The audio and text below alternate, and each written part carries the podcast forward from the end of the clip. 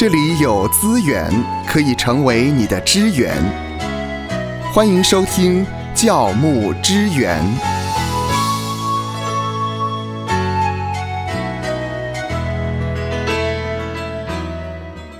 今天要跟您聊的话题呢是牧者培养生活兴趣。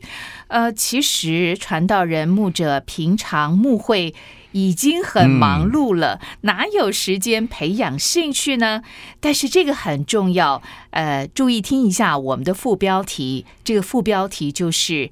有助于牧养上深入机会与凝聚。对，哇，这个《使徒行传》第六章三到四节呢，说我们要专心以祈祷传道为事嘛，哈。嗯，那么呃，英文翻译作呢，We will devote 是 ourselves to prayer 嗯 and to the ministry of the word 啊。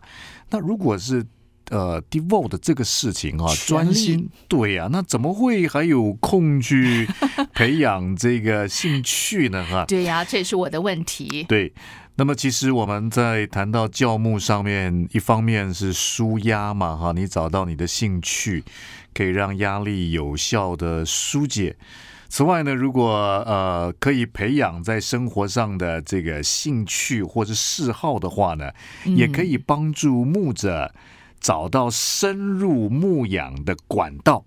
哦，嗯，比方说好了，比方说好了，像牧者培养兴趣呢，最有名的例子就是这个 John Stott 约翰斯托德。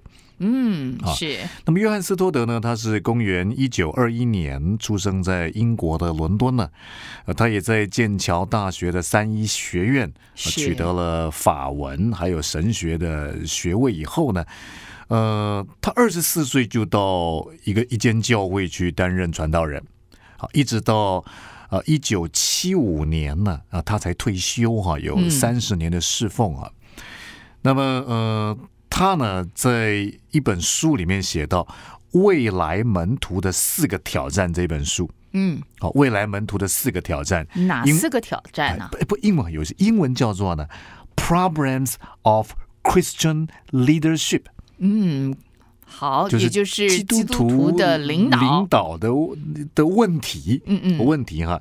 那他提到第一个问题就是如何在呃压力下坚持不懈啊。第二个问题就是呢，如何维持属灵的新鲜感，就怎么样可以不会倦怠。啊，第三个就提到呢，如何以尊重待人哈，你要好好去聆听别人，尊重别人的说话，尊重决策。第四个问题是呢，如何在相对年轻的时候成为好的领袖啊？你要有榜样，你要让众人看到你的长进啊。那么在刚才所提到这四个挑战的第二个呢，呃，如何维持属灵的新鲜感啊，可以不倦怠？是，那么，约翰斯托德在这个所谓的未来门徒的四个挑战里面，他提到呢，啊，要有纪律是，啊，因为维持新鲜感跟倦怠有关系啊。哦那你怎么样可以不倦怠？呃，自律很重要。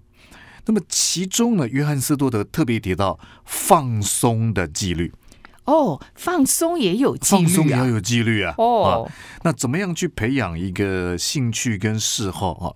所以呃，约翰斯托德呢，他就是呃赏鸟是他的兴趣，嗯，赏鸟是。啊，啊，我认识教会一个姐妹，她也是很喜欢赏鸟。有时候跟她一起去登山的时候呢，她居然能够听到这个鸟叫声，就知道它是属于什么样的种类，是。好厉害哦！那约翰斯托德他也在一九九九年出版一本书，叫做《The Birds, Our Teachers》啊，以鸟为师啊啊。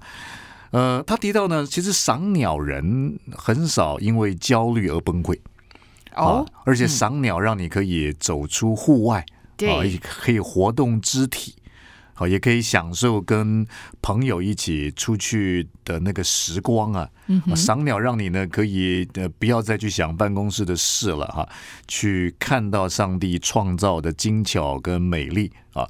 而且呃，约翰斯多德也在这个《The Birds Our Teachers》呃以鸟为师里面分享到信心的功课。啊。他说，我们常常对于信心会有误解啊，特别是马太福音第六章那里提到呢，你们看。那天上的飞鸟不种也不种也也不收收啊，也不积蓄在仓里，你们的天赋尚且养活它啊。那约翰斯多德说呢，很多人以为呢，呃，信心好像哎呀，天赋会供应嘛，嗯，那么人就不需要努力啊。斯多德说，如果你去观察鸟的话呢，其实圣经并没有反对我们未雨绸缪，啊，也没有好像人好像不需要尽到自个儿的责任。嗯。他说鸟也会击鼓防饥耶，嗯，是啊是是，呃，而且呢，比方说像伯劳鸟啊，斯多德说，伯劳鸟呢就会把昆虫呢插在就近的荆棘上面存粮，哦，然后啄木鸟呢也会储存橡果。哦，是是是，他们都会事先预对备，对，所以呃，人的责任啊，人的预备，人的存粮。啊，那么并没有和所谓马太福音第六章要看看天上的飞鸟啊，他们怎么样怎么样呢？呃，并没有相矛盾啊。那么此外呢，约翰斯多德也透过赏鸟，他跟着不同的牧者、不同的弟兄姐妹出去呢，哎，反倒借由户外的兴趣，嗯，啊，让弟兄姐妹可以参与，就拉近了，也深化了彼此的关系。嗯，这一点呢，芳华十分的同意。是，那么像是芳华教会的牧师呢，他很喜欢爬山，所以他就会招聚一群喜欢登山的弟兄姐妹，跟着他一块儿爬山。在这个爬山的过程当中，可以跟牧师聊一聊，呃，不是教会里面的事情，而是聊一些啊、家常。嗯所以这个嗯真的就拉近了彼此之间的距离。对啊，我们看看，当我们在学生时代，呃，有参加社团。啊，社团也是因为有一些共同的兴趣目标，嗯然后大家一起啊，在那个共同兴趣的共通点上面呢，呃，有的时候社团之间的这个友谊啊，好，那个深度会更加的坚实。啊，同样的，呃，在教牧里面，我们也可以知道，一方面我们借由培养，特别是户外的兴趣了，对，一啊定要走出。户外，走出户外哈。那么培养这个户外的兴趣，除了对个人有益之外，啊，真的是对于牧养上也有深入的机会。当你邀弟兄姐妹一起，啊像呃刚才嗯，呃您提到的您的牧者。好，邀请弟兄姐妹一起去爬山，对，好，所以在爬山的过程里面，就可以有机会跟弟兄姐妹聊天呢、啊，然后在大自然当中呢，像 John Stott 这个 The Birds Our Teachers 以鸟为师，就分享到信心的领受啊，啊，在过程当中也可以成为弟兄姐妹很好的造就啊。那也许你说牧者说，哎呀，我就是户外，户外 哈、户外我我太我是 我没有这样的兴对趣。我祈祷传道为事啊。其实有一些可以给牧者们建议，第一个是像爬山，对，爬啊山，爬山就是很好的哈，可以慢慢去爬山，然后邀请弟兄姐妹一起来爬山啊。那包括打球啊，打嗯球啊，啊，像我们在带这些年轻人，就约他们呢，礼拜六下午一起打球，嗯，打球哈，啊，打篮球也好，打棒球也好，打排球也好，因为有一起打球，有共同的兴趣跟共通点啊，就在牧养上面呢，跟他们关系的建立就可以更加的深入啊。那我自己呢，呃，当然我自己户外兴趣也是很少，我也 我也是蛮宅的哈，那你的兴趣是什么？但是呢，我有一个方法，啊，这个方法是什么呢？啊，就是参与弟兄姐妹的兴趣。嗯，啊，哦，参与弟兄姐妹的兴趣，对，虽然不擅长，但是还是参与在这个里面。对像我在我们教会里面呢，呃，有的时候弟兄姐妹会邀我一起去露营。哦，露营啊，对，那因为在我们教会当中呢，有特别会露营的，嗯，啊不管是露营的地点啊、露营的预备、露营的设备哈、哇，我们就跟着弟兄姐妹一起去露营。那么在露营的过程当中，你不要小看呢、一起出发啊，出发的过程，一起呃采买，一起呃把这个帐篷支搭起来，一起做晚餐，嗯一起做早餐，一起做午餐啊，一起围炉谈话，甚至关心。关心哈，嗯嗯，呃，像我自己以前在孩子成长过程当中呢，也陪孩子看这个，像夏天快到了，夏季大三角，呃啊夏夏季季大三三角就是在天空里面的各个不同星辰的位置、哦。啊，所以也可以在露营的过程当中，真的就呃深化了那个牧养啊，也让弟兄姐妹间的关系呢更加的凝聚了。我发现呢，如果牧者能够培养一些的兴趣的话呢，比较能够接地气没错啊。怎么说呢？因为弟兄姐妹才不会觉得好像牧师跟我们之间呢有一层的隔阂。对呀、你只活在圣经里，对不对？对，因为我们生活在一起，才会发现哦，原来哎，牧师跟我们平信徒一样，他也可以跟我们有共同的兴趣，嗯有嗯共同的话嗯题。我也认识有一些牧者呢，呃，就会利用礼拜一的时间啊，去种田哦，种田，啊，租一小块田地嘛，就种田呐、种菜呀、嗯，然后跟弟兄姐妹一起呢，说，哎，我们一起好不好啊？就把那一整片地给租下来哈。哎，这蛮好的。对，那跟弟兄姐妹就种不同的蔬菜呀、哈，那那有人种蔬菜，有人种蔬果，有人种，哎，就可以在过程当中一起讨论，一起、呃种菜，一起施肥，一起浇灌，甚至呢到最后还交换这些蔬果 啊。开心农场，所以这个开心农场呢，就不只是一个开心农场，也让牧者和弟兄姐妹呢，在牧养上的深入啊，以及呢关系的凝聚，就可以更进一步啊。我也记得有一位弟兄有邀我去钓鱼，钓钓鱼哈哦那还要很有耐心啊。对，所以我有说，其实如果你说，哎呀，我就是专心以祈祷传道为事，但是你也可以去参与弟兄姐妹的兴趣。对啊，钓鱼，我就从呃这位弟兄身上呢，呃学到怎么样钓鱼。还有一回，一位弟兄邀我去钓虾场，钓虾啊，芳华去过吧？呃，我去过，很有意思。呃，也不啊太容易钓对，得到那个啊。呃钓的饵呢，需要特别预备。啊，不嗯能够买这个钓虾场预备的啊啊，你就特别预备。然后怎么样去预备那个钓饵？然后钓上来的虾子哈，哇，好多！后来跟弟兄姐妹一起来烤那个虾子，对吧？啊，那过程当中不止呢有那个共同一起兴趣的交集的回忆，的确在牧养关系上面呢也更加的深入。啊，嗯。那我自己来讲呢，我除了户外的这方面，也许我户外的兴趣不是很多，但是我愿意参与弟兄姐妹的兴趣啊。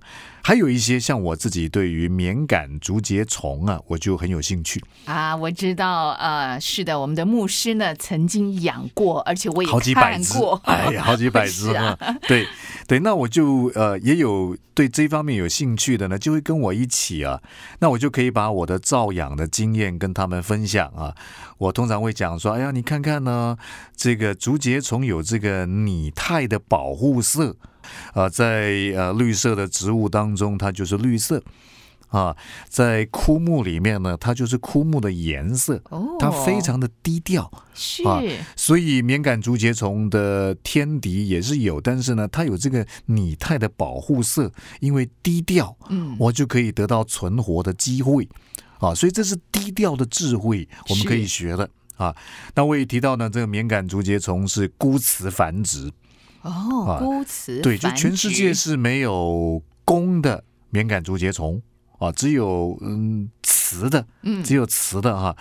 那么按理说在，呃生物的进展里面呢，孤雌繁殖的话是一种弱势啊，它会随着呃孤雌繁殖的这个整个的演变呢，它会慢慢的就消失了。但竹节虫很特别，是因为因为它适应力很强，啊，所以虽然是孤雌繁殖，但适应力强。啊，它没有特定的栖息环境，从比较平地的到比较高山的海拔的，都可以发现它们啊，所以嗯适应力是我们可以学的。是。啊，第三个是呢，呃，像我办公室养很多竹节虫嘛，嗯嗯，啊，它会散发出人参味，人参人参呢，人参呢，哦，不啊是人参，哦。人参貂皮乌拉草嘛，哦是。人参人参呢。那么呃，其实它这个是驱敌的味道是啊，因为原来昆虫是不太喜欢呢人参的味道啊，它不喜欢，但是殊不知人参其实是很补的 啊。连闻都很补。对，所以我在跟弟兄姐妹分享敏感竹节虫的造养经验呢，嗯呃，也跟弟兄姐妹分享说，这个其实良药苦口，忠言逆耳啊。嗯那第四个，我会分享说，敏感竹节虫有这个向上攀爬的特性嗯啊，呃，也提醒我们，好像无论遇到什么样的环境呢，都可以预备好自己向高处行。嗯是啊，可能追求的不是属世的成功，而是呢，在属灵的进展当中能够有进步啊。嗯所以，真的，你善用每一个机会啊，不管是你的兴趣，弟兄姐妹加入，或是呢弟兄姐妹的兴趣啊，然后呢你加入他们，都可以帮助你在牧养上面更加的深入，关系上面呢可以更加的凝聚。嗯，呃，光听牧师分享他养这个竹节虫的经嗯验，就知道了你有很深入的去了解，并且已经成为了一种的兴趣了。因此，有的时候牧者在呃户外活动上面呢，呃，可以不用独来独往，嗯，对，啊要要深入，要跟邀请弟兄姐妹一起啊，一起去郊游，一起去露营哈。那呃，甚至也可以善用你的专业哈。呃，我认识一位牧者，他也是我神学院的同班的同学。那因为他是呃读这个台大有关于植物方面的博士，嗯啊那所以他就每一段时间就会带弟兄姐妹呢到台大台湾大学呢去参观里头的植物。哇哇，因为他专家嘛。他就能够如数家对，珍。像我们去看植物园，我们都觉得、嗯、就是植物嘛，嗯啊，我们也很难去讲到这个植物的特性、这植物的特色，甚至呢，因为牧者，所以可以更延展出啊其中属灵的含义。嗯啊，所以如果你有一些专业的话，也可以呢跟这个户外的兴趣做结合，让弟兄姐妹可以在这个过程当中呢，呃，让你跟他的牧养更加的深入，关系更加的凝聚啊。那我自己还有另外一方面的发展。嗯啊，像我以前是在呃所谓的淡水啊，台湾的淡水所长大的嘛。是那么淡水呢，呃，有一个很有名的宣教士叫马街博士。是马街博士啊，因此我如果带弟兄姐妹到淡水去的话呢，因为那是我一个成长的环境，我很熟悉啊，我就会带他们去吃呢，啊，因为淡水有阿 给嘛哈对。有名那么呃，阿给店有一家是真正的老店，是啊是对，就往这个真理街上去之后呢，中间那一家的三姐妹才是老店啊，嗯嗯以及鱼丸汤啊，哪一家是老店？老店哈、对，所以我也透过带弟兄姐妹去吃哈、然后呢，呃，能够深入跟他们在关系上面呢更加的晋升，包括鱼酥要买哪一家。哦哦啊是 在我小时候的时候，淡水鱼酥就是和义鱼酥嘛，是啊，现在有好多好多好多的鱼酥哈，所以你也可以把你成长的那个环境，你很熟悉的那个环境啊，带弟兄姐妹，你可以说那是一个回忆之旅啊。但是呢，透过那个回忆之旅当中呢，让弟兄姐妹可以一起啊，让你在与他的关系上面、牧养上面可以更加的深入，嗯在关系上面可以更加的凝聚。啊，因此我们可以知道呢，其实培养生活的兴趣与嗜好，然后去发展这一块啊，是可以帮助牧者呢找到深入牧养的管道的。是的，不晓得您自己个人是不是有培养生活中的兴趣呢？或者您对于这个话题，您有自己的看法呢？欢迎您可以在我们脸书的粉丝专业留言，嗯我们一起来探讨，一同的来学习。谢谢您收听今天的节目，愿上帝赐福于您。愿神赐福收听节目的你，就让这一次的教牧支援成为你侍奉的资源。